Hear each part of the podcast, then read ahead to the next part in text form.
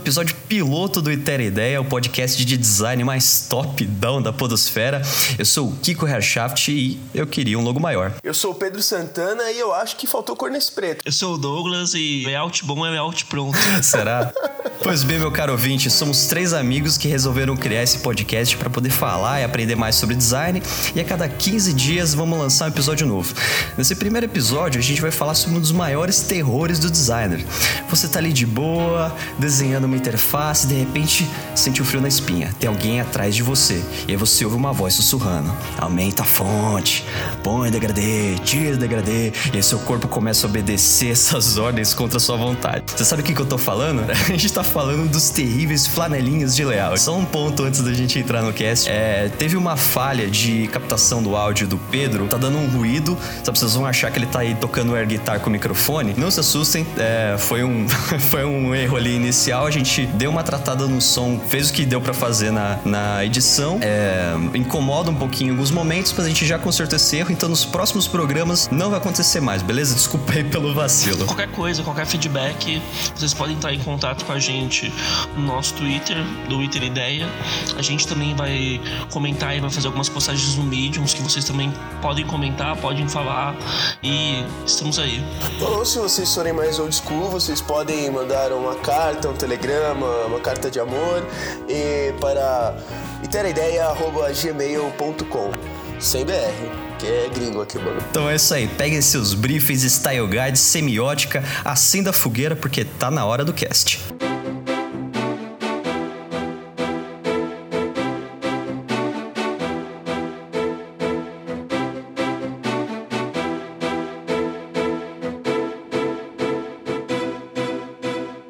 Bom, flanelinhas de layout. Cara, é, vocês têm vocês ousam conseguir definir o que, que é um flanelinha de layout? Vocês têm na ponta da língua uma explicação para isso? Cara, eu acho que tem, tem uma frase que Sempre que eu lanço essa expressão flanelinha de layout em algum lugar e alguém fica sem entender, é só resumir com pra direita, pra esquerda, agora sobe. É isso, essa sensação que acho que todo designer passou na vida de, de ter uma direção de arte de pessoas, digamos assim, não com habilidades tão avançadas no design. Tem muito aquela. Tem muito aquela. aquela brincadeira com flanelinha real, né? O cara que fica ali quando você vai estacionar o carro e fica, não, não, não, puxa pra esquerda, pode vir, vem, vem, vem, vem, para, para, vai bater, vai bater, vai pra frente, vira pra esquerda, vira pra direita. Não, não, pode vir, pode vir que tem espaço, pode vir, pum, bateu o carro. Acho que é muito dessa, dessa metáfora também no flanelinhas de layout, né? E vocês lembram, assim, quando que foi a primeira vez que vocês ouviram esse termo? É, eu acho que, tipo assim, eu ouvi esse termo é, a primeira vez, acho que entre amigos na faculdade, mas no trabalho, assim, foi tipo: um atendimento chegou em mim e falou, cara. Eu vim dar aquela opinada e ser aquele flanelinha chato que vai atrapalhar o seu job, mas eu acho que se for desse jeito, o cliente não vai aprovar. Aí eu falei, como assim não vai aprovar? Ah, eu acho que ele não vai, porque eu conheço o cliente, eu conheço o que ele quer. E aí fica nesse nesse limbo que você fala, meu, mas essa é a proposta, é o que tava no briefing. Ah, mas ignora o briefing, esquece, a gente precisa jogar isso aqui um pouco pra esquerda. Vamos fazer desse jeito que vai dar certo, confia em mim. Cara, na questão de, de, de tempo, uh, assim, quando eu fui, fui pesquisar, assim, sobre esse termo no Google, é, é, difícil de encontrar coisa, porque realmente flanelinha de layout não é um, um, termo assim muito famoso. A coisa mais antiga que eu achei foi um post do Saulo Milete em 2011 falando sobre o flanelinha de layout. O cara se coloca no texto como um termo que ele tenha cunhado, assim, realmente eu não sei. Mas a primeira vez que eu ouvi assim esse, esse nome foi realmente com com Pedro aí trabalhando junto. Eu nunca tinha ouvido falar nisso e cara, o termo é perfeito, velho. Tem alguns tem alguns nomes também que, que dá pra gente colocar como sinônimos é, de flanelinha de layout, né? É, um, um, já ouvi chefe falando assim, cara, rachava de dar risada, que era papagaio de pirata. né? O cara que fica ali no seu ombro falando sem parar, enchendo o saco. É, tem o, o, famoso, a famosa refação, acho, vocês acham que dá para chamar assim o, o, a refação clássica de agência como a mesma coisa que um flanelinha de layout faz? Eu acho que não necessariamente, porque o flanelinha ele pode estar já desde a primeira da primeira versão. Ele não precisa estar refazendo para ele estar presente. Concordo com o Pedro. Muitas vezes vi alguns comentários com alguma coisa que vai agregar alguma coisa. Às vezes o flanelinha agrega, mas muitas vezes é tipo, é o senso estético dele falando em cima do seu layout, em cima do briefing e vai sobrepor tudo. Ele ele não se importa com o que está no briefing ou com o que você pensou. Ele quer o que ele quer. Ponto. Esse é um ponto importante, né? Porque acho que a hora que você consegue definir um flanelinha de layout é quando a pessoa ela coloca a fala dela como a decisória e você vê que as decisões são todas decisões pessoais, sabe, subjetivas, coisas arbitrárias né? Eu, sei lá, eu não gosto de azul. Então, porra, tira esse azul daí, cara, porque, pô, azul não, não vai rolar. Não vou, não vou pagar por um layout azul, não. E coisas que, assim, cara, não conversam com o briefing, não tem relação com o problema que você tá tentando resolver aí. É, às vezes. Às vezes o, o, o próprio cliente não entende. É, que, que ele não gosta, por que, que ele quer fazer, por que, que ele pede aquela, aquela mudança. E o que, que mais assim que vocês acham irritante no flanelinha de layout como designers, né? Ah, não. É, acho que é tipo desmerecimento quase, né? Você às vezes. Porque é, tem que. É legal dividir uma coisa que é você trabalhar com uma equipe de profissionais de, lá, de experiência do usuário ou designers no âmbito geral e que existe um conhecimento técnico, né? E, e não só técnico, mas um, um, bom senso profissional, e essas pessoas estão dialogando e dando palpite dentro de um contexto com, com fundamento. Aí eu acho que o flanelinha, ele na verdade, ele existe quando não há um fundamento no que você está falando. Então, e aí surgem umas pérolas, né? Eu, aconteceu comigo numa agência que até virou uma piada interna na agência que era é, uma, menina do atendimento falou: Ah, tá faltando cor nesse preto.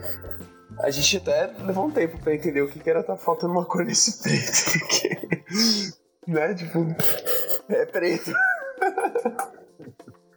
o que você quer dizer com isso? E é, eu acho que é isso. O flanelinha, ele, ele existe quando na verdade, em todas as situações, e é muito comum, quando eu acho que o, o, o Douglas falou, né?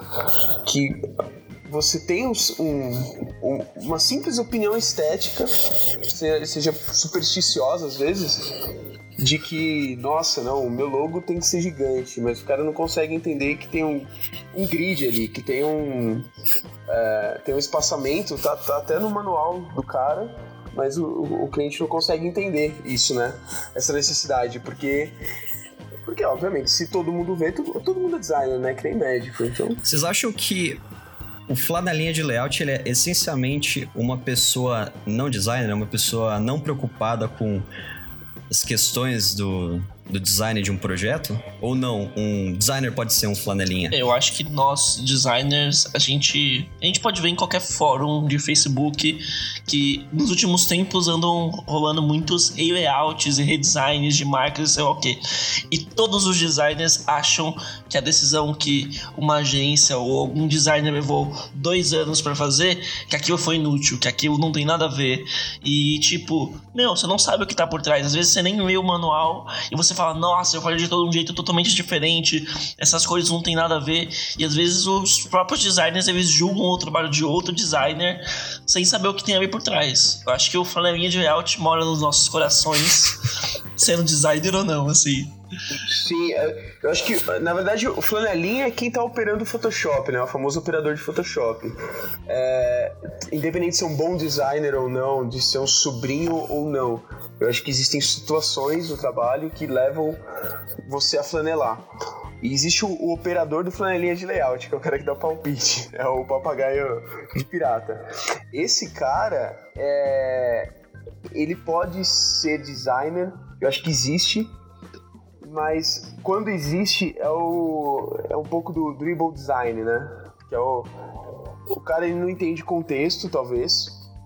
E aí ele quer dar palpites meramente eu não quero resumir a meramente estético, mas ele quer dar palpites descontextualizados. Eu acho que o, o, cara que, que fica flanelando, fica dando palpite, na verdade é o cara que está descontextualizado, independente das skills dele, né? Ele está descontextualizado e, e ele acha que a opinião dele deve prevalecer mesmo assim. Uh, agora, se o cara é designer, de fato, e ele está numa discussão dando palpite, é, e ele tá imerso naquele contexto, aí não é, porque, né, obviamente ele tá é, tentando, de alguma maneira, ajudar o, o, produto, a entrega, né, a arte, sei lá, o que quer que seja o entregado. Esse é um termo bom, Sim. né, porque realmente falando sobre contextualização, eu acho que realmente dá para fechar que o cara que é o, esse, esse flanela de layout, o cara que quer dar flanelada, realmente é uma pessoa que caiu de paraquedas, né? Não, não entendeu o que, que tá acontecendo, qual que é o cenário, o que, que tá acontecendo ali dentro do projeto, quais que são as demandas, quais que são as necessidades daquele projeto, e o cara fala o que ele pensa e, cara, você fala o que pensa sem saber onde você tá, você vai falar bosta, né? Aí entra outro ponto. Será que, por exemplo, quando a gente tá ali num job, tem todo mundo, tem designers, a criação, a galera do atendimento e até porventura um cliente, assim. Querendo ou não, principalmente o atendimento que tava aí dentro da agência e tá conversando com você, te passou o briefing, você conversou antes de começar o job. O, o atendimento seria caracterizado um flanelinha de layout, porque querendo ou não, ele tá dentro do processo. O que, que vocês acham sobre isso? Difícil, é sim. Cara, eu, eu, acho que sempre a culpa é do atendimento. não, eu acho que, na verdade, o flanelinha pode ser. O flanelinha não, né? O flanelinha é o cara que tá lá operando. Ó, eu vou, eu vou, eu vou fazer uma, um caso aqui. Vou contrapor o senhor. Porque eu acho que o flanelinha de layout é justamente o papagaio de prata. É o cara que fica ali falando. Porque imagina só, você tá lá. Vamos, vamos pegar a metáfora inicial, né? Eu tô lá dirigindo, quem que tá falando para mim o que, que eu tenho que fazer, pra onde que eu tenho que ir meu carro, é o flanelinha, né? Então, não, não sei, eu não, eu não, consigo enxergar o flanelinha de layout como o designer que tá ali sofrendo no, no Photoshop. Não, pode ser, pode ser também. É uma, é, é uma visão da metáfora. Para mim, poderia ser simplesmente o cara tá lá manuseando sua flanela, seu instrumento de trabalho, e você está dando... Pô, oh, faltou aqui no canto, faltou ali, faltou, não sei. Mas Sim, é, pode ser, você tem razão.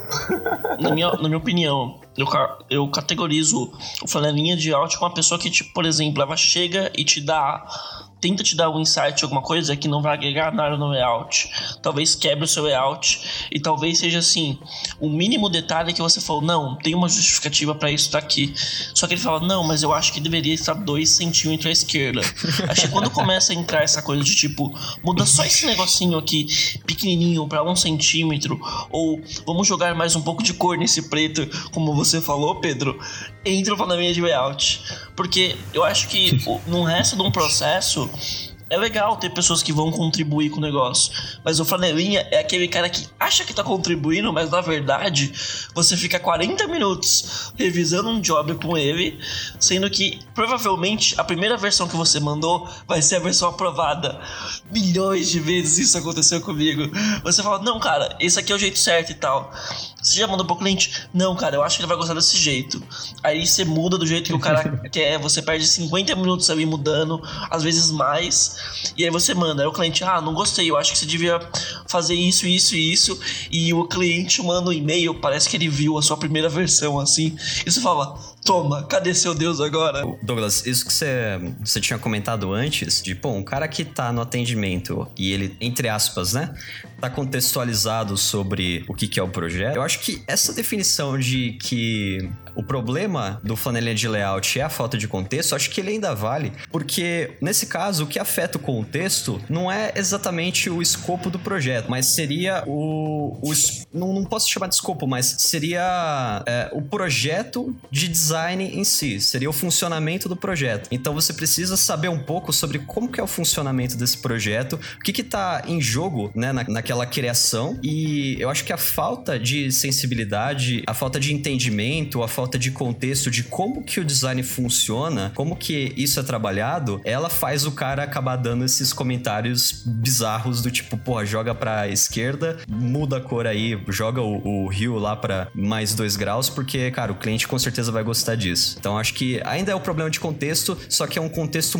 é um contexto um pouco diferente do que só o escopo do projeto. As micro decisões, né? Aquelas que estão embutidas ali no layout e só uma, dizer assim, uma perícia técnica, né? Uma noção técnica de design consegue perceber. E muitas vezes, por isso que é, volta a questão, né? O designer pode ser flanelinha também, Pode, se ele estiver alienado e quiser sentar na janelinha, né? Eu cheguei agora, não sei por que, que você decidiu isso, né? Mas eu acho legal assim porque, porque o New Bank faz assim. E eu quero assim, né? É, é muito comum. Quer dizer, depende da equipe. Muito comum depende, aí entra num outro, outro viés, que é, que é a cultura do ambiente que você trabalha em relação ao design. O que, que é isso? Ah, obrigado a noite O toda. tamanho, a cor, tá tudo errado. Vamos sair correndo, vai lá, lá, vai fugir. Vai pular pela janela. Vamos pensar quais são os tipos de flaneladas possíveis, tá? É, eu acho que a, flane- a flanelada ela pode ser uma flanelada ingênua, né, descompromissada, pequenininha, ou ela pode ser uma flanelada colossal que vai explodir o seu carro. Eu acho que, acho que é legal a gente, a gente passar um pouco por quais que são os tipos de flaneladas possíveis é, antes da gente avançar, certo? Eu acho que a, eu não sei se chega a ser uma flanelada, porque nem toda flanelada é igual, né? Tem flaneladas que são destruidoras, tem flaneladas que são ingênuas. É, na minha opinião, cara, uma flanelada que. Eu não sei se flanelada é o termo certo, mas ainda é uma decisão assim arbitrária, baseada em coisa nenhuma, é, seriam as alterações de conteúdo. Né? Então, vamos supor, você vai lá, faz uma peça ou faz um- uma landing, o cara chega do seu lado e fala assim: putz, cara, muda muda esse texto pra, sei lá, jujuba, batata. Põe um negócio aí porque, cara, sei lá, legal pra caramba. Eu acho que é, essas, eu acho que eu considero ah, os tipos de flaneladas menores, são coisas que impactam menos. E, e são coisas que são mais fáceis de, de, de consertar, de entender o porquê. É, quais são os, os, os tipos de flanelada aí que vocês Acho que a máxima é aumente o logo, né? Tipo, Essa é o, o símbolo supremo das flaneladas, né? Ah, meu logo tá muito pequeno. Tá um, quarto do, do, do flyer é o logo do cara. Você quer que aumente mais. E aí e o cara não tem a menor noção. Você fala, não, mas esse texto aqui tá grudado no seu logo. É, não, mas não tem problema. O importante é o logo grande, né? Outra coisa é a, a- a falta de noção da, da hierarquia do conteúdo, né? Esta informação é muito mais importante, mas ela é uma subinformação do, de outra subinformação, de uma subinformação. É o quinto nível na hierarquia, na arquitetura da- da- do conteúdo. E aí, não, esse tem que ser o destaque. Aí fica, não sei se vocês já viram o banner interessante, eu não vou lembrar exatamente o conteúdo, mas ele.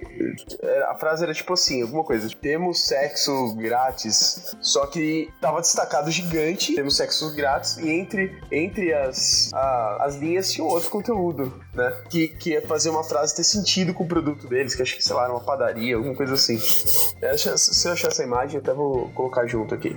É, no meu caso, as maiores flaneladas, pelo menos nessa minha vida curta, foram de donos de agência. mais do que atendimento o cliente direto? Algum- alguns atendimentos você tá ali e você até prevê que vai, voltar aquilo, porque sabe quando você faz aquele job e você fala, nossa, ficou muito bom, mas isso aqui tá um pouco diferente do que eles normalmente estão acostumados a ver. Então isso vai voltar. Então algumas coisas você prepara e você consegue falar, não, beleza, isso vai passar. Só que o dono da agência normalmente é sempre um velho que nunca tá lá e não sabe do que aquele job tá existindo. Só que muitas vezes a galera tem que precisa mandar um e-mail para ele para ele mandar pro cliente final, principalmente quando é um job muito grande ou para um cliente muito importante. E aí, tipo assim, você recebeu um briefing todo quero azul, cantos arredondados, com bolinhas amarelas. E aí ele olha assim e fala: "Por que, que estamos com bolinhas amarelas e cantos arredondados? Eles só fizeram coisas com bolinhas vermelhas e cantos quadrados e tal, pontas. Eu quero isso, manda refazer." E aí, tipo assim, o job que você passou a semana inteira fazendo, o dono da agência consegue destruir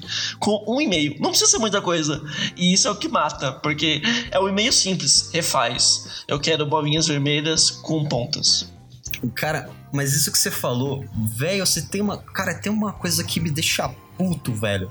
É quando o briefing já vem com decisão, assim, sabe? Tipo, você abre o briefing e ele fala assim, então, o. Vamos supor. vai, vamos supor que é um logo. O logo tem que ser azul, tem que ter um drop shadow no, na tipografia, a tipografia tem que ser serifada e tem que ter um fundo cinza. tipo, cara, a, a pessoa sonhou, né? A pessoa teve um, um sonho louco sei lá, um, sonhou com Dali, viu várias cores, várias formas acontecer. Nossa, cara, tem que ser isso, velho. Eu vou passar o briefing pro cara fazer exatamente isso. Maluco, isso me dá muita raiva. Nossa. E o pior é que, tipo, tem alguns casos que são muito esdrúxulos. Que você olha e fala, não é possível que estão me pedindo isso. Deve ser piada. Porque eu já recebi coisas assim. Passamos três meses trabalhando num rebrand de um trabalho de uma marca e falando, não, tá ficando legal e tal, ia mudar o nome da agência, ia mudar um monte de coisa. Ficamos três meses nesse processo, com a galera do, do marketing, a galera da criação, a, todo mundo que ia produzir ali, todo mundo da agência unido. E aí chegou um, o dono da agência e falou assim: Ah, mas tá faltando o nome do grupo. Quer saber? Essa agência faz isso, tem o nome do grupo. E eu, gostei, eu gosto muito do logo da Unilever. Juntos três eu quero isso. E aí, tipo, o logo só foi aprovado depois que a gente juntou esses três elementos e copiou o logo da Unilever. E aí eu falei, caralho, velho, como assim?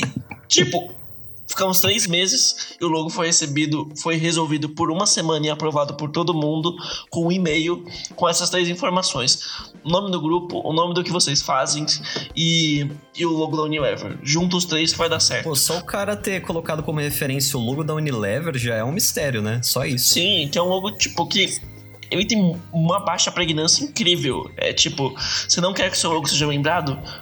Faça logo da Unilever. Cara, eu não sei, mas também é, tipo, ele é muito treta de aplicar. Ele é. Cara, ele é. Ele, ele tem, tem vários problemas, assim, mas. Enfim, né? Eu acho que o, o, o ponto não é esse, não. E. Beleza, então, cara, realmente, essa, essas flaneladas que elas já vêm, elas já vêm de fábrica, né? O projeto já vem fadada flanelada no briefing. É, é, é, complicadíssimo. Mas a gente também, né, que nem você falou, tem as flaneladas que são por e-mail. Você. Assim, comigo isso acontece bastante quando eu tô fazendo freela. Então, fiz uma reunião, montei um briefing. Às vezes o briefing veio legalzinho, não tem flanelada nenhuma. Olha que beleza. Dádiva de Deus, obrigado. Começa a fazer o projeto, né? Vai avançando, vou mostrando as coisas. E o cara me manda listas tipo, e-mail, tipo, com lista ponto A, ponto A1, A2, A3, B, B1, B2, de, sabe, joga o pixel pra frente, joga pra lá. É, gostei dessa opção, mas eu queria essa opção com a cor da outra, sabe, quebrando o conceito inteiro. É, gostei disso, mas eu queria isso, só que com uma forma de balãozinho, queria isso com uma forma de qualquer outra coisa, sabe, veio na mente, jogou ali. Então, acho que essas listas de, de pedido de alteração, é, de flanelar, não pedido de alteração, mas flanelada mesmo, em lista de e-mail é um negócio que eu acho muito foda. acho que, é, para mim, assim, ele tá em, em top 3, assim, das piores flaneladas, porque além de você ter o trabalho de fazer uma lista gigante, né? Porque quando o cara tá montando o texto, ele tem bastante espaço para pedir alteração, certo? Fala, já vou escrever um textão aqui e já arrebenta esse filho da puta. Ainda tem um problema de depois você traquear essas coisas, porque você vai fazendo uma lista, um histórico gigante gigantesco e você precisa manter, né, esse estado. Às vezes o cara, sei lá, o cara pede 20 coisas, você precisa manter essas 20 coisas, mais as 10 anteriores, mais as 30 anteriores, e vai virando uma bola de neve. É, isso aí é um problema. Conteúdo é sempre um problema. Às vezes a galera quer que você faça um cartão. Um cartão, cara, que é super pequenininho e tal. E aí ele te manda o nome, o endereço, o nome da mãe dele, o endereço da mãe dele, o telefone da mãe dele, o endereço da avó da pessoa e, e manda todas as informações e fala: Cara, é só um cartão. Não, relaxa. Isso é o texto. Só, exatamente. Esse é o texto só da frente. Daqui a pouco eu vou estar eu vou tá te mandando um texto do, do, do, do fundo. Não, cara. Não, isso aqui já tem muito texto. E é sempre assim, vem muito Você fala, conteúdo. Manda QR Code também. Nossa, nem vou, nem vou entrar nesse assunto de QR Code que é puta tecnologia inútil. Ô, oh, que sacanagem, velho. QR Code é mó, mó da hora. Beleza, então ó, a gente tem a flanelada antecipada, balada pronta de fábrica, tem a flanelada por e-mail em listas gigantescas. A gente tem a agora, né, a flanelada principal, que é a mais comum, né? Chega o seu chefe ou o cliente ou o atendimento, seja lá quem for que tá fazendo a mediação, fica atrás de você, né? E eu gosto de chamar esse modelo de modelo Illuminati, porque é o cara que tá atrás de você ditando o que, que você vai fazer, né, controlando as suas ações. E você não pode fazer nada, você só pode seguir, cara, porque você não tem poder sobre o seu próprio corpo. Então, acho que essa é a, é a principal, é a que realmente mais dá treta. E mais incomoda pelo volume mesmo, né, de flanelada. Eu acho que existe uma mais cruel. Poucas vezes eu assisti, raríssimas vezes eu fui vítima, mas as, as vezes que eu fui vítima foram muito dolorosas. Acho que em casa tomei um banho em posição fetal, chorei, entrou esse Ou se vocês forem mais old school, vocês podem mandar uma carta, um telegrama, uma carta de amor e para ter a ideia arroba gmail.com mas já aconteceu. É, já aconteceu comigo, cara. E tipo assim, eu não era o, o cara que tava, tipo assim, no primeiro dia de trabalho. E aí ainda a pessoa te pede um conselho. Ah, como é que coloca o grid aqui? Como é que. Qual, como, como, é que eu mudo a cor disso? Você fala, cara, por que, que você fez isso? Por que, que você fez isso? Esse é o famoso do it yourself, né, cara? Mano, sério, já, já, aconteceu comigo também. E vou falar, cara, tô com o Pedro nessa, o negócio é traumático. Dá vontade de você ir para casa e falar assim: eu sou um bosta. Eu eu não sei por que, que eu continuo fazendo isso. Que assim, o, o, o cara tá falando para você, né? Imagina a cena. Tá, não, não, não. Aumenta o logo. Make, make the logo bigger. Aumenta o logo. Joga, joga ele pra cá. Não, não. Não tanto. Joga, joga, ele, joga ele pro meio agora. Ah, não. Meio não ficou bom. Põe ele na esquerda. É, coloca agora o menu na direita. Aumenta. Cara, você quer saber? Vai, deixa eu fazer. Deixa eu fazer. Sai daí, sai daí. Aí o cara arrasta sua cadeirinha pro lado. Pega a cadeirinha, pum, senta. E aí ele começa, né? E aí tem uma, um período de adaptação. Que Exatamente. é ele entendendo a interface, né? Com vários números ali. Ele, ah, esse, esse, Como eu faço aqui? Como que eu arrasto? Ah, esse aqui então aumenta a fonte, legal, deixa eu aumentar a fonte. Ele põe lá 48, né? Um subtítulo. 48. Ah, tá, aqui é a cor, tá, a cor. Vamos fazer o seguinte, vamos, vamos deixar essa cor vibrante. Daí ele pega assim, ele, ele descobre que tem um, um menuzinho para você escolher uma cor, pega a saturação, estoura a saturação, né? Fala, pô, agora sim, velho. Agora, agora realmente aqui dá pra ver esse botão, cara. Não dá pra ler o texto dentro do botão, mas foda-se, dá pra ler o botão. E, cara, Assim, imagina, imagina o seguinte, cara, você, você tá lá dirigindo seu carro, né? Com o seu Golden Retriever na janela, de repente o Golden Retriever vira para você e fala assim, cara, deixa eu dirigir aí. aí você dá o volante para ele, tá ligado? E aí ele entra na marginal. E quando ele entra na marginal, você não consegue mais fazer nada. E ele começa, cara, a ir pra um lado e pro outro, você acha que vai bater, e ele vai para fora da, da, da, estrada, volta pra estrada, e, cara, é o terror.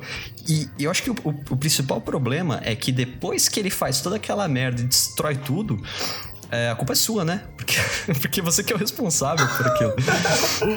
é o famoso, mãe, fiz cocô, vem limpar. Fica lá exposto pra você. E, é engraçado, cara, é, é, aconteceu comigo numa situação de ser um app, assim, porque às vezes quando é gráfico, né, presto, vamos dizer assim, que o, o papel é o limite, né? Agora quando você tá fazendo um, um, app, por exemplo, ou mesmo web, você tem certas limitações técnicas, né? Você, você tá no app usando a toolbar lá do, do Android, seja o que for, você sabe que cabe um limite de coisas ali e que eles têm medidas é, exatas para estar tá utilizando aquilo e tal. Só e as pessoas não têm a percepção não é nem do design, mas de que se o, o ícone passar de 24, o cara tem que fazer uma uma tubar na mão, redesenhar, redesenvolver o app do zero, sabe? As coisas assim. E, e acho que é aí, é aí que tá a função do designer, né? De volta pro bom senso e é realmente muito triste quando você é ignorado. Não, não é uma questão de design, mas é uma questão de execução. E você é ignorado pela flanelada. Flanelada do poder, né? É. É realmente isso, isso quando você tá fazendo alguma coisa digital, algum aplicativo, um site, cara, é, é, é mais difícil porque o atendimento vai existir mais porque, por exemplo, muitas vezes eu tô fazendo alguma coisa impressa, sei lá, tô fazendo algum card, algum backdrop de algum evento e vai imprimir. E aí, tipo assim, eu falo, meu, se eu deixar desse tamanho, isso aqui vai zoar na impressão ou vai passar a margem. É, eu vou te mandar um e-mail falando que isso é responsabilidade sua. Aí quando a pessoa vai falar, é responsabilidade minha se eu ficar desse tamanho? Ah, então beleza, deixa do tamanho que você quer. Aí, beleza, tá ligado? Eu até gosto muito de trabalhar com coisas impressas muitas vezes, porque, meu, eu falo, ó, vai dar pau na impressão. Às vezes nem vai dar pau na impressão, mas eu falo porque a pessoa, tá bom, vai você, vai você, que você, você é o deus do layout. que que é isso? Ah, obrigado, noite toda. Tamanho, a cor, tá tudo errado. Não, saiu correndo, lá, lá, vai fugir, vai pular pela janela. Cara, tem um caso assim, eu acho que a, a, flanelada cotidiana, sabe? A flanelada das ruas, ela é uma, é uma realidade, né? Então vai acontecer com todo mundo. Acho que todo mundo que faz projeto aí de design vai tomar uma flanelada em todos os projetos, em algum nível. acho que é, é, impossível, acho que é ingênuo a gente acreditar que não vai existir a flanelada, infelizmente. Mas de questão de histórias, de flaneladas colossais, eu acho que tem a história famosa que não podia passar batido aqui, que é a história do logo de Itaú, né? Que, que é, cara, é, é, é história fantástica, né? Então a gente tem lá o nosso é, a gente tem lá o nosso gordinho favorito do design, né? Alexandre Vonner. Grande youtuber. Grande youtuber. Faz a identidade visual do Itaú né? Itaú, para quem não sabe, em tupi é pedra preta. Então ele faz um conceito é, preto, branco e laranja. Né? Imagina aí, imagina aí um, um quadradinho com borda arredondada preto e um fundo laranja. Texto branco, é isso. É, então ele, ele cria né, esse conceito ele fica três anos desenvolvendo essa, essa identidade, pra vocês verem. Trabalho foda, né? E o que acontece? Tem uma mudança de direção no Itaú, né? Quem assume é o filho lá daquele Olavo Setúbal. E quando ele assume, ele fala assim, cara, eu quero, é, eu quero mudar a marca. Eu quero que as pessoas sintam que a empresa entrou numa nova fase. Eu quero que as pessoas reconheçam que essa aqui é a minha direção. Eu, eu vou mudar essa porra. Não vai ser mais preto, vai ser azul. E não vai ser mais branco, vai ser amarelo. e ele manda essa pro Vonner, né? E assim, quando um designer ele toma uma flanelada, ele tem três caminhos possíveis. Ele pode aceitar de, e abaixar a cabeça. Ele pode se adaptar, né? Tentar fazer um pouco ali, tentar mudar alguma coisa, tentar convencer. Ou ele pode, né, ser casca grossa e recusar tudo e mandar o cliente tomar no cu. Foi o que Alexandre Vonner, né, o nosso menino de ouro, fez. Porque precisa ter culhão. E o cara tinha culhão. Então, cara, você é, vê, vê que interessante, né? O cara tomou uma flanelada, um top-down magnífico, né, do, do, do presidente. É, mudaram as cores, né? Acabou, ele saiu do projeto, alguém assumiu de novo, mudou a cor. E, cara, assim, eu não sei vocês, mas para mim, eu acho que funciona muito bem. Azul laranja e beleza, amarelo são cores assim muito difíceis de trabalhar numa, numa paleta, tipo amarelo com azul e com laranja, tipo, são coisas um pouco difíceis? São, mas vai falar que não funcionou? Né? Difícil. Acho que essa é, acho que essa é a, é a maior história, né? Não podia ficar de fora. Sim, sem dúvida. E, mas é, é justamente isso. É, você vê que existe um contexto para que mudasse a cor e, e, e, fazia sentido, entendeu? Aí, aí cabe, obviamente, não só o designer, mas toda a equipe é, entender esse contexto. E, poxa, vamos, vamos trabalhar né? Existe a flanelada, que aí já não é uma flanelada, mas é, é o cara te gritando fora do carro, ô, oh, você vai bater, cara. Você vai bater mesmo. Então é melhor virar. Aí você ouve o flanelinha e vira o carro, é, entendeu? O Vonner, nesse caso, ele fez uma defesa muito conceitual também. Eu acho que ele, ele falhou um pouco nesse ponto que é, acabou, acho que, virando um preciosismo dele, né? Porque a, o conceito que ele tinha bolado é que, pô, Itaú é pedra preta e, cara, é uma pedra preta, velho. É, é, é, preto e branco. Tipo, o conceito é sobre preto e branco. E você quer tornar a pedra preta azul, você quer quebrar esse conceito.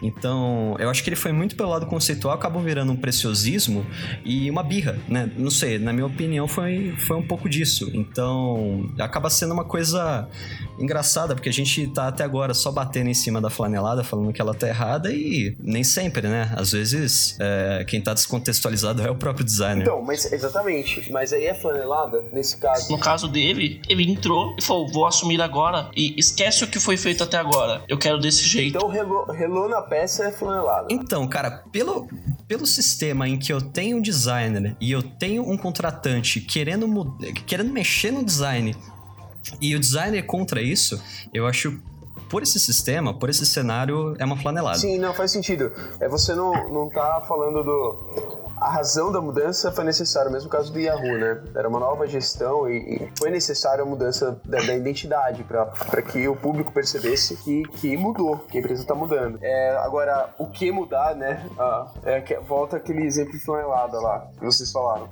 já vem o que você tem que mudar, como a cor, né? Vem o hexadecimal.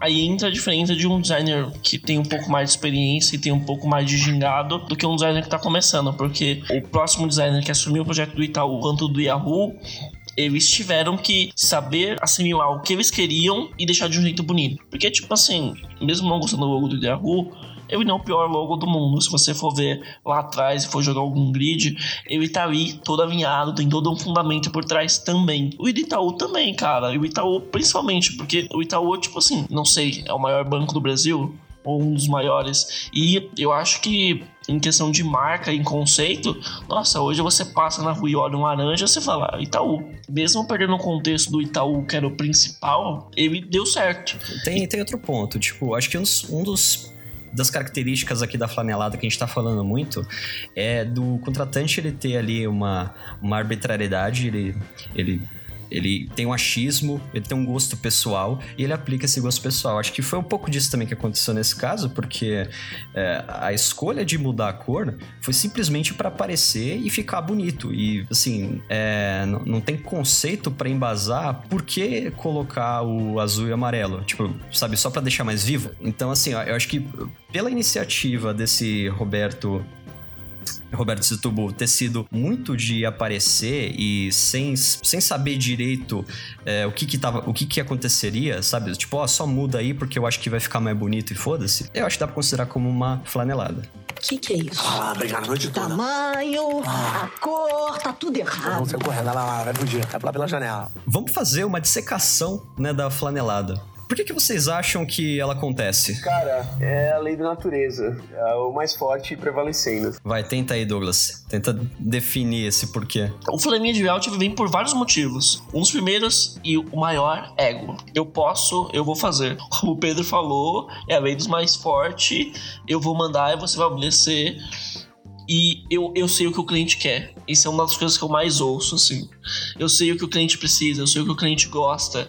Se você só seguir o que o cliente fez e o que o cliente usou lá atrás, você não inova, você não faz nada de novo, você não consegue criar. E aí o flanelinha de layout parece que não gosta desse tipo de coisa. Quando você fala, eu sei o que o cliente quer, você tá falando do atendimento com relação ao cliente é, da agência. É isso, né? Exatamente. No, ah, tá, tá. Às vezes pode ser até algum diretor de arte ou algum outro designer que tá encostado ou tá mais tempo na agência que você. Fala, cara, taca azul no fundo e uma letra que eles vão curtir. São, são as, as falácias do flanelinha, né? Acho que tem várias. É do, do tipo.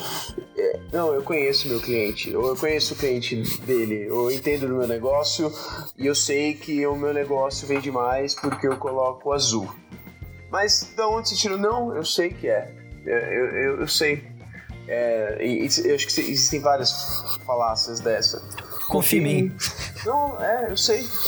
E aí, não sei, que outras falácias vocês conhecem? Essas falácias acabam surgindo desde o cara do ego aí até o cara que tá encostado na agência, já tá de saco cheio, não tá com saco para aquele job, seja seu diretor de criação, ou um diretor de arte acima de você, ou outro cara que vai assumir, ou o cara que manda no job, o atendimento. A partir do momento que o cara não quer fazer nada de diferente, ou quer se livrar muito desse job, quer falar, quer seguir o manualzinho, aquele roteirinho de peças, querendo ou não, a gente trabalha com criatividade, trabalha com criação. E criação nunca é a mesma coisa. Você vai mudar, você vai tentar inovar, vai tentar propor. E a gente acaba trabalhando, tentando fazer uma coisa diferente, fazer a diferença.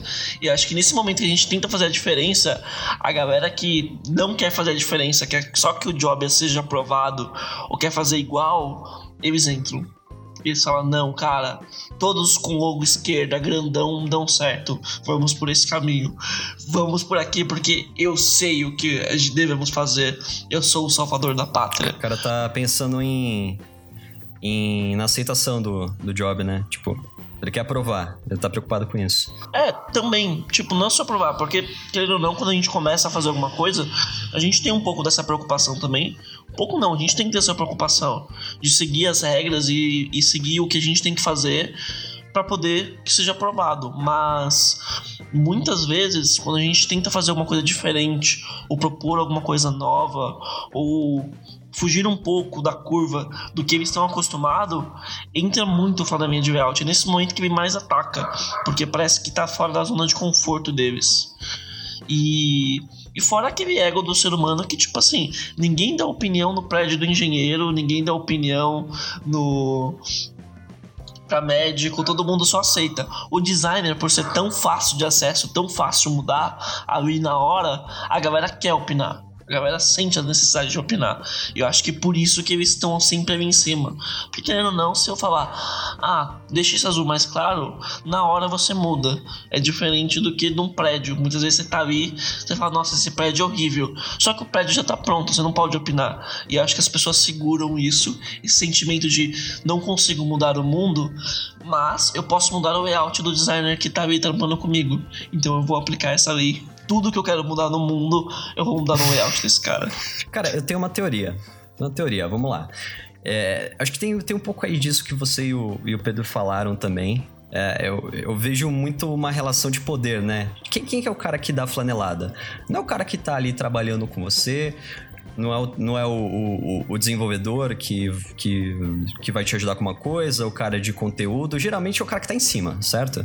É o seu chefe, é o cliente final, o, o dono da empresa. É, é, alguém, que, alguém que tá pagando. É, é, cara, a máxima de Lady Cage. É, é alguém que tá pagando. Então, é, isso acho que, que, que, mostra justamente essa, essa mentalidade de que, cara, é, isso aqui é um serviço, eu tô pagando por esse serviço e o serviço tem que ser do jeito que eu quero. Acho que esse, esse é um modelo mental mais, mais tradicional e mais simples da gente, da gente ver por aí. Eu acho que é o que origina a maior parte dos, das flaneladas. E aí, cara, esse, esse argumento que você falou, Douglas, de pô, você não fala pro médico o que, que ele tem que fazer. Tipo, esse é um argumento clássico, né?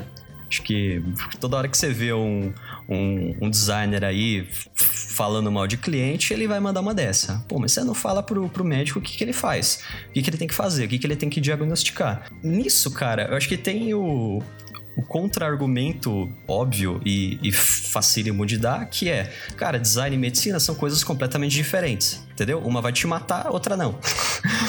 tipo, eu acho que primeiro entra esse, esse contra-argumento de que são disciplinas muito diferentes e o impacto que um, que um design vai ter é muito diferente do tipo de impacto que alguém com, com um problema, com uma doença vai ter. Aí, cara, pegando esse, esse contra-argumento, eu quero contra-argumentar o contra-argumento para trazer um, um, um, ponto de vista aqui sobre isso. Porque eu acho que sim, cara, tipo, dá pra gente aproximar um pouco é, design de medicina nesse, nesse exemplo. Que. Vamos lá, vai, follow me. É, quem, é, quem é o cliente? Não, vamos lá, vamos lá. Quem é o cliente do médico? O cliente do médico, no meu raciocínio, não é o cara que vai pro para consulta, não é a pessoa física. O cliente do médico é o organismo da pessoa, é o, é o, é o corpo da pessoa. E aquele corpo da pessoa tá com um problema, tá com uma doença, tá com algum bug, alguma exception ali. E o médico, ele vai tomar aquilo como um problema e ele vai resolver aquele problema. Então não adianta nada o cliente chegar lá no médico e falar assim, cara, vê aí um, um remédio aí pro meu esôfago e e um para baixar aqui minha pressão? Tipo, você não pode falar isso. Porque quem vai fazer o diagnóstico é justamente o médico. Ele, ele, ele vai falar assim: beleza, cara, eu, eu entendi que você tá com. É, você tá com dor de cabeça, eu entendi que você tá com é, problema no intestino, legal, mas eu vou tentar entender o que, está acontecendo com o seu corpo e eu vou falar para você qual que é o diagnóstico e o que, é, que, que é o melhor se fazer. Eu acho que tem muito disso parecido com o design, porque quando cliente chega, vai para contratar você, para fazer um trabalho, é, o seu cliente de fato não é o cara que está te pagando.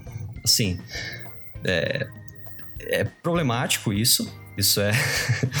isso causa muito, tem muita treta envolvida, mas eu acredito que o cliente mesmo não é o cara que te paga é o cliente do cara que te paga. Então, o cara que te paga, ele vai vir com um problema.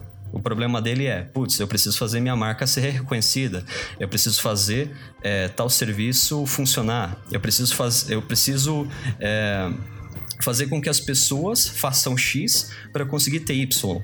E aí isso vai ser o problema, isso vai ser o seu cliente. E aí você vai olhar isso como designer e você vai tentar consertar isso. Então, eu acho que tem aí um. Eu, só queria fazer esse, esse paralelo para tentar, pelo menos, é, dificultar esse, esse, esse argumento superficial aí de que, porra, design e medicina, coisas diferentes, cala a boca, vamos falar de outra coisa.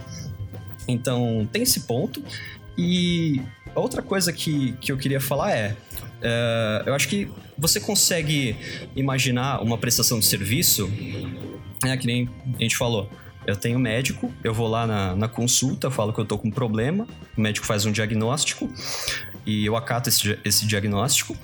Ou eu posso ir num cabeleireiro e falo pro cara, velho, corta aí meu cabelo desse jeito e desse jeito, porque é o jeito que eu gosto e é o jeito que eu já corto, faz aí eu te pago.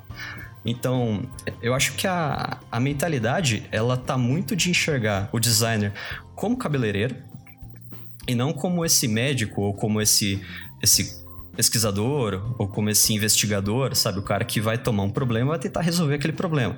Então, o cara chega para um designer, ele entende que o designer é o cara que vai fazer uma marca bonitinha, que vai deixar o logo chamativo, que vai fazer um site que que vai chamar a atenção das pessoas. E quando na verdade o designer está preocupado com outras coisas, né? Ele está preocupado primeiro em entender qual é o problema. Aí que eu acho que entra o, o, o, problema principal, que é essa base do meu, do meu raciocínio. Que eu acho que o problema de tudo tá no sentimento dos, dos clientes é, de que o design é uma, é uma grande caixa preta, sabe?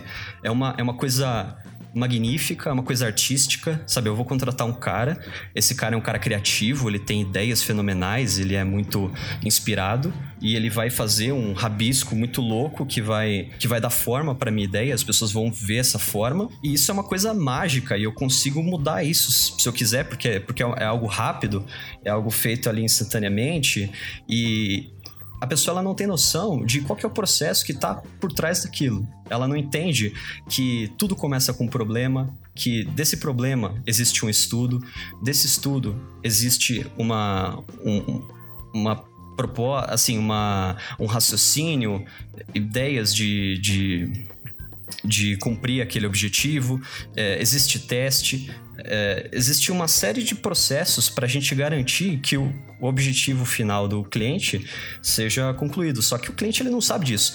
E eu acho que também a gente não consegue deixar isso claro para ele, sabe? A gente não consegue vender essa ideia para ele. Então, como que eu vou esperar que o cara chegue para mim, é, me reconhecendo como um profissional que sabe diagnosticar é, o problema do meu negócio e qual que é a melhor forma de resolver, sabe? Qual que é a melhor proposta de site, de banner, de logo, de imagem, de vídeo, sabe? O caralho que, que seja que você está fazendo. Qual que é a melhor proposta que resolve o problema do meu negócio, que tem a ver com esse diagnóstico? Como que eu quero, como que eu vou querer que o que o cliente chegue para mim me enxergando dessa forma, se eu não me coloco dessa forma, sabe? Se eu me coloco como um cara que realmente é criativo, vai fazer o negócio ali do nada e se você quiser que seja verde, beleza, pode ser verde, foda-se. Ah, você quer que tenha serifa? Então põe serifa, foda-se. É, eu justamente quebro essa possibilidade do cara me enxergar como um profissional mais amplo, né? Um profissional mais, é, mais completo, então, para mim, meu, no meu raciocínio, cara, o problema tá justamente nisso. É, o cliente não entendeu o processo de design e a gente não deixar isso claro para ele e fica os dois brigando, sabe? Um, um designer fica falando mal do cliente porque o, o, o, cliente ficou desmerecendo o trabalho dele e o cliente fica falando mal do designer porque não quer fazer o que eu quero e e da treta. Então, eu acho que você tocou no ponto, chave, assim. Eu acho que não. Flanelinha de layout, ele não é culpa do cliente ou culpa do flanelinha. Ele é um sintoma de uma, uma profissão. É, ser designer não aprendeu em momento algum na faculdade ou comunidade, fala disso de uma maneira muito superficial, a se colocar, ter uma postura no trabalho de, de apresentar e fazer as pessoas entenderem o valor do design, né? Ser, entender o contexto que o design existe e por que existe um designer para pensar design, né? Você leva a outras questões, né? Quando você tem um design maturo dentro de uma é, é, maduro dentro de uma empresa, dentro de uma equipe, é, você vê como aquela famosa frase do ex-designer da Apple, né? Que a diferença da Apple é, não é que tem bons designers, é que todo mundo pensa em design. É, eu não sei nem se todo mundo pensa em design, mas todo mundo entende o valor do design. E é esse, quando você, você faz, o designer se coloca numa posição e muitas vezes ele não pode fazer sozinho, ele precisa que os outros designers, ele precisa de contexto, é pouco a pouco. Não é tipo, decidir hoje que eu vou mudar a sua cabeça e eu vou contra você, porque você tem que entender o que é design de uma vez por todas. É, o designer tem dificuldade em trazer, o designer regular, regular não, não de qualidade de trabalho, mas a média, assim, do, principalmente em agência, ele tem dificuldade trazer o, pontos relevantes para o contratante. E aí ele dá margem. É, é um negócio que eu, que eu ouvia muito falar e, e, eu acho que é uma das maiores verdades sobre a nossa profissão. Que assim, as pessoas percebem que tem alguma coisa errada. E elas, quando se fala de design, quando você tem um, algo no design não está funcionando bem, algo no layout, usabilidade, o que for, né? Arquitetura de informação não está funcionando bem, muitas vezes as pessoas percebem, só que elas não sabem atribuir aquilo ao, ao, ao, que de fato está acontecendo. Como todo mundo tem uma excelente noção estética, né? Pelo menos na cabeça de cada um é assim, ela acaba atribuindo que a cor é o que está prejudicando aquilo. É o tamanho do logo, o tamanho da fonte, essas coisas, de, novamente, sem entender o contexto. Então, acho que a função do designer, quem criou o, o monstro do flanelinha de layout é o, é o designer na, na cultura organizacional da empresa dele. Enfim, é isso mesmo, a culpa é sua. Isso que você ouviu.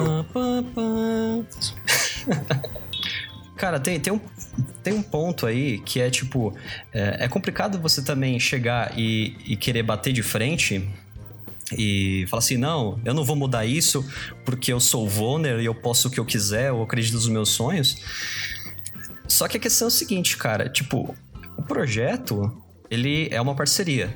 Então, se você não tem a aprovação da pessoa que está te contratando, se você não tem o respeito dela, quando você tenta dar uma carteirada dessa, sabe, tenta dar um top-down no próprio cliente, é, o que acontece é que o cara fica simplesmente puto e ele não aceita.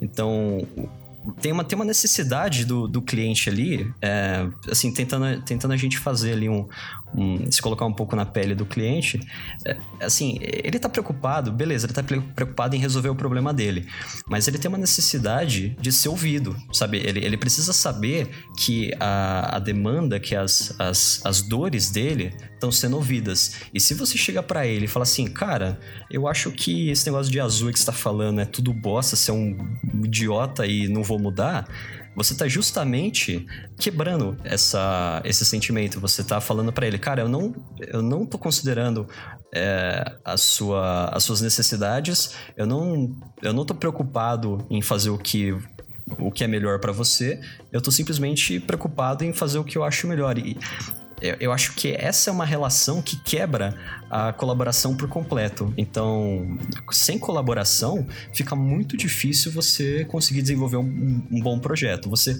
querendo ou não, você precisa é, da ajuda desse cara, sabe? Você precisa. É, não tô falando que, que o cara tem que escolher as coisas mas você depende das ideias desse cliente, você depende dos insights do repertório desse cara para a solução ser melhor, porque você sozinho é incapaz de fazer isso, sabe? Eu acho que a gente tem que ter essa humildade de saber que, tipo, porra, eu sozinho é, não tenho todas as informações que eu preciso para o projeto vingar. Eu preciso da ajuda desse cara, eu preciso que ele me, me dê inputs e eu preciso que isso seja uma colaboração. Então, é, das duas pontas. O cliente precisa te enxergar como um profissional, como um especialista, e é seu trabalho fazer com que ele te enxergue assim.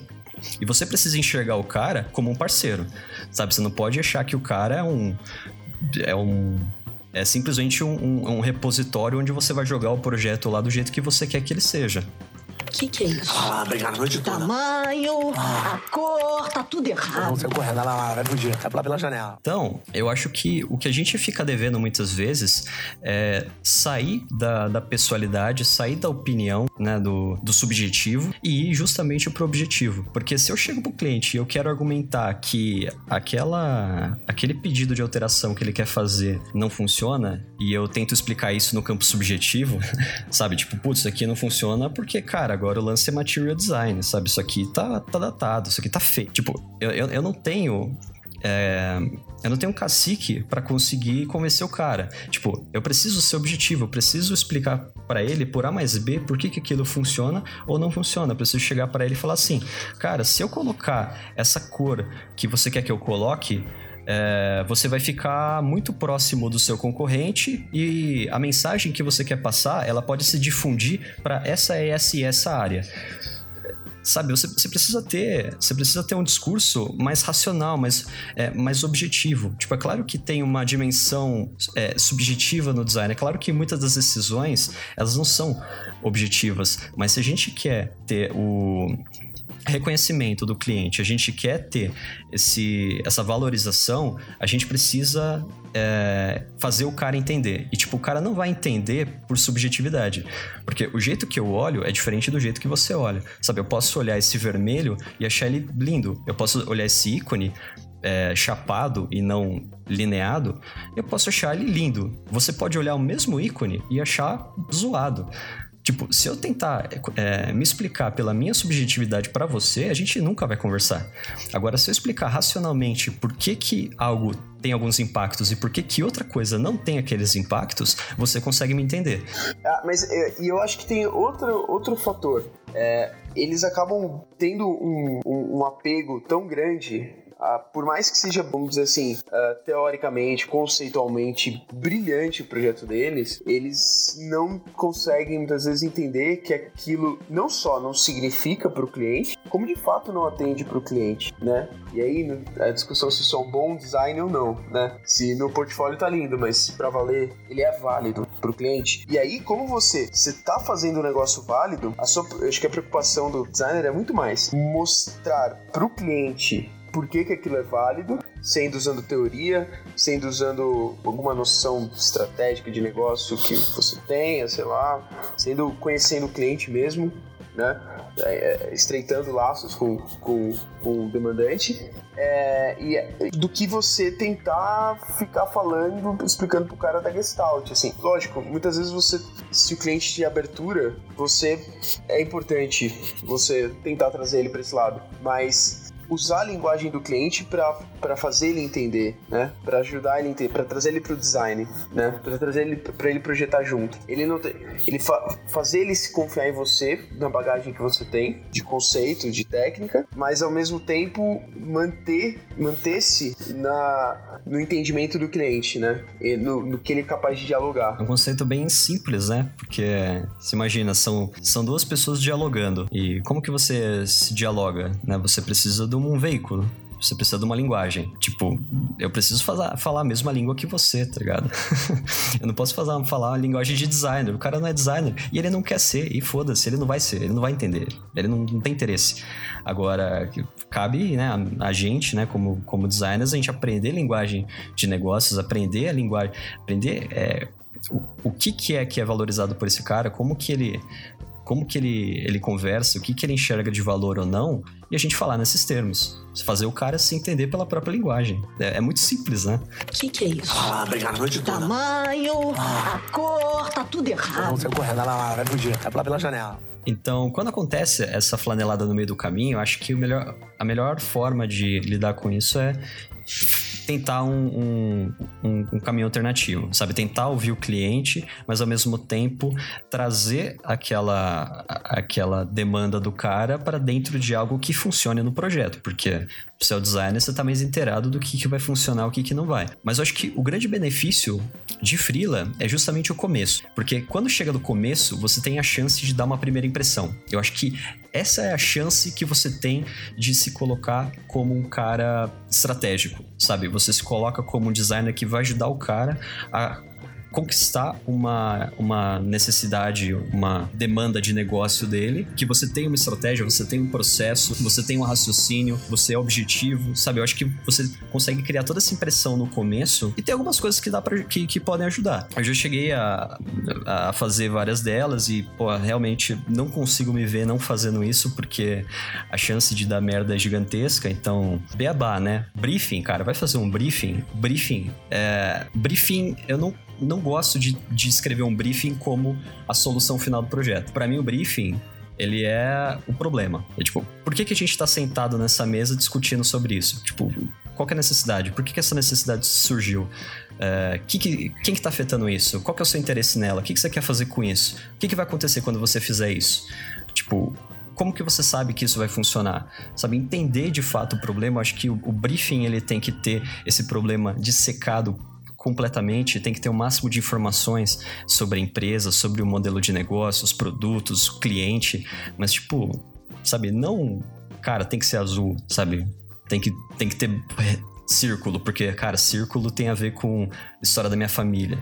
Sabe, tipo, tirar essas, essas coisas que são, é, que são a, a parte da criação, tirar isso do briefing, deixar ele objetivo, deixar muito claro para o cliente como que você trabalha, sabe? Você tem um, você tem um cronograma, você explica o cronograma, sabe? Você fala, ó, eu vou levar tantos dias para fazer essa etapa, vou levar tantos dias para fazer essa etapa, isso daqui funciona desse jeito, isso daqui tem dependência daquela outra coisa que eu preciso de você. É, tenho essa outra etapa seguinte, tipo, deixa claro qual que é o caminho que você vai percorrer, sabe? Deixa claro qual que é a sua ferramenta de trabalho, sabe? Não é uma caixa preta, tá explicado, você explicou para ele como, como que você vai fazer aquilo.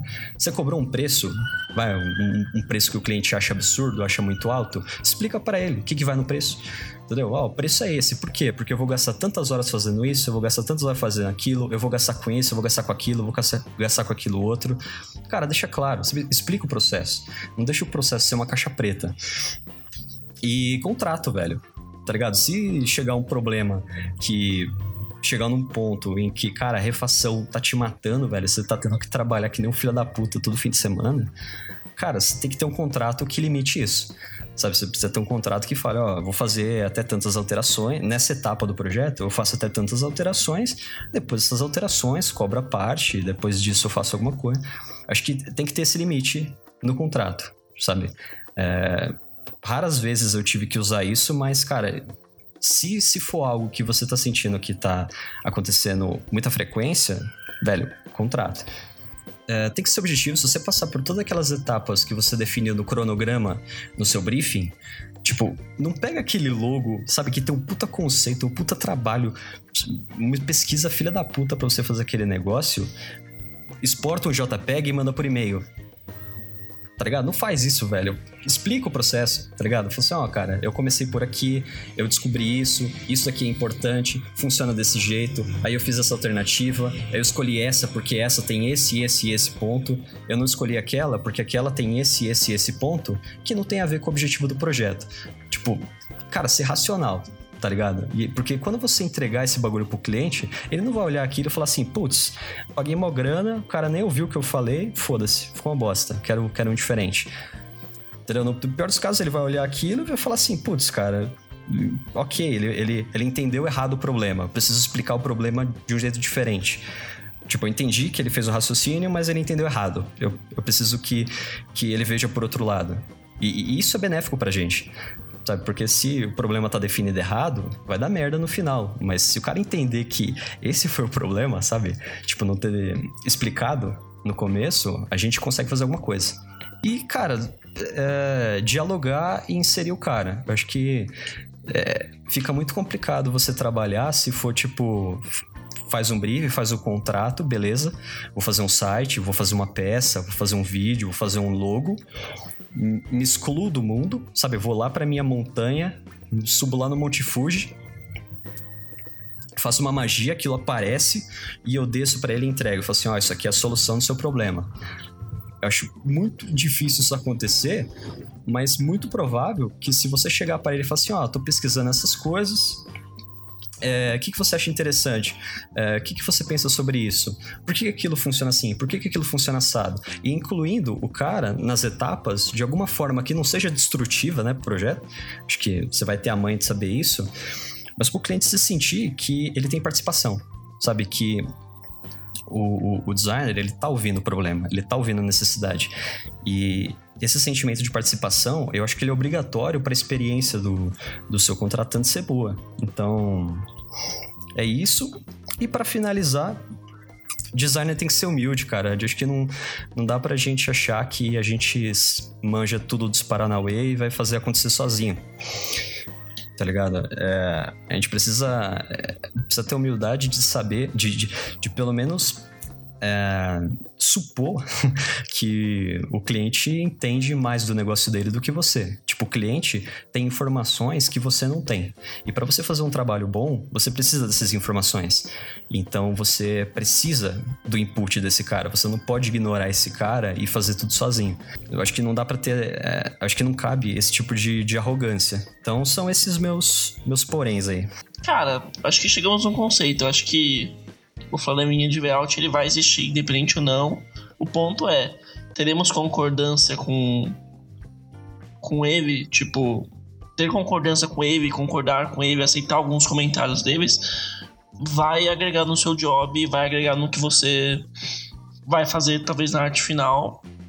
E que tipo ouvir ele e receber as críticas ou opiniões deles durante o processo é natural, vai acontecer, você precisa saber lidar com isso, só que com um pouco de profissionalismo e racionalizar as coisas, não deixar tudo na emoção, só aquilo do logo, você consegue evitar algumas coisas. O que, que é isso? Ah, brigar a noite toda. Tamanho, a cor, tá tudo errado. Vamos sair correndo, lá, lá, vai fugir. É lá pela janela.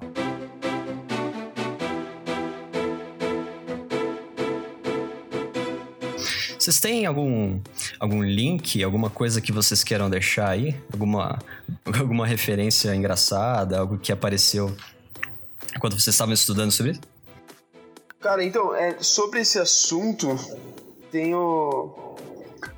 Tem dois livros, na verdade, que, que eu acho que falam sobre esse assunto. Na verdade, eles vão muito além. Eu acho que até falam mais sobre o que o Kiko falou agora que se você é designer e você pelo menos não conhece, assim, acho que é bom você conhecer que é o valor do design, que é o guia da DG, da Associação de Design Gráfico Brasileira. É, uh, Brasil de Prática Profissional do Designer Gráfico. É isso, Guia da DG Brasil de, de Prática Profissional do Designer Gráfico. É, ele fala sobre desde relações contratuais, ética no trabalho, uh, como, como vender o design, assim, é muito legal esse livro. E um outro que ele é muito mais suave, mas é bem legal também, que é de um cara chamado Adrian Schwarzenegger. Juro, não é Schwarzenegger, é Charles Messi. É o Como Ser um Designer Gráfico Sem Vender Sua Alma. É um livro bem legal, ele tem muita abordagem, é, fala muito do como ser freelancer, como montar, montar seu estúdio, trabalhar no estúdio e tal eles, é, o legal desses dois livros é que eles abordam design é, no aspecto profissional mesmo, né? Como lidar com a profissão e com essas e com muito do que a gente falou aqui. É, e não tecnicamente, né? São duas recomendações. De link, eu vou deixar a preciosidade do texto da própria Marissa Mayer, Mayer, não sei como, como que é, Mayer, Mayer, dela explicando no próprio Tumblr como que ela fez o logo do Yahoo, junto de três designers no final de semana. E se com sorte eu achar, eu quero achar aquela imagem que eu citei, eu não achei até agora. Cara, tem alguns, alguns links que eu queria deixar, cara, que são muito bons, meu. É, primeiro tem o clássico, né? Make My Logo Bigger. Eu acho que é visualização obrigatória, todo mundo na face da Terra tem que ver esse vídeo. E, e, e, todos os produtos vinculados ao Make Uma Logo Bigger, né? Uma linha de produtos fantástica. É, tem um, um vídeo que eu vou deixar aí também, que... Tipo, pegaram um ator para rodar as ruas e fazer questões absurdas para as pessoas, para sei lá, balconistas, uh, taxistas, tipo questões absurdas que geralmente os clientes fazem para o designer. tá ligado? Então, tipo, o cara entra na, sei lá, o cara entra na cabine de táxi e fala assim, cara, é o seguinte, ó, é, me leva então pra, pra tal lugar, só que assim, eu tenho dinheiro para ir até metade. Só que a outra metade, se você for parar para pensar, eu posso abaixar o vidro e as pessoas vão ver que eu tô no seu carro, nessa viagem, e isso, cara, vai agregar um valor absurdo pro seu táxi, porque as pessoas vão saber que eu andei no seu táxi. O que, que você acha dessa proposta? é, eu te indico, eu te indico o táxi, cara, muito bom. Aí tem outro, outra situação, ele chega num. Oh, legal, eu queria esse sanduba desse jeito, desse jeito, desse jeito. Aí o cozinheiro vai lá, prepara o lanche, entrega para ele e fala. Cara, só uma coisa assim. Tem como você fazer esse hambúrguer só que sem glúten? Aí é, o dono lá, ele pega o, pega o sanduíche e joga no chão, assim, fica putão. Então são várias situações, assim, o cara vai passando, aloprando as pessoas na rua. E, cara, é muito bom, é muito bom. Assim, tipo, são realmente coisas que um cliente perguntaria para você fazer, é muito bom. E o último link é esse Sharp Suites, que são vários cartazes de. Olha só, lembrei de mais um link, já falo. Então tem esse Sharp Suites, que são cartazes com frases chavões clássicos de clientes, tá ligado? Tipo, make my logo bigger. Só que é, feitas com uma. Com, com, um trabalho gráfico da hora, tá ligado? Então, assim, cada, cada cartaz ele tem um, um, projeto gráfico, então cada um é diferente do outro. Tipo, coisas, cara, que você poderia imprimir e colocar no, na parede da sua casa. Tipo, muito foda mesmo. É legal de ver.